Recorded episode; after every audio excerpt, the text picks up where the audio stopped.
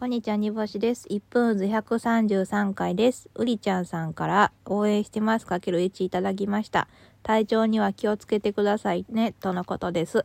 ありがとうございます。ということで、えー、っと、もう、寒い。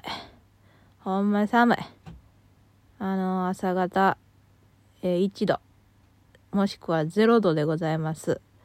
いやー、なんでこんな環境で生きていかなあかんねんと思いながら、でもどうにもならないまま、ただただ着込む日々ですが、まあそんなことは置いといて、なんか、あのー犬と猫って、まあ、いるじゃないですか。なんとなく、そういう、なんちゅうか、可愛い、まっすぐ可愛いものには猫が使われてて、なんとなく、ひねっって可愛いものには犬が使われてるようなイメージがありまして、本当に何言ってるかわかんないんですけど、まあ猫って可愛いじゃないですか。でも犬も可愛い。でもなんか、猫は子供心というか子供がまっすぐ可愛いと思うもの。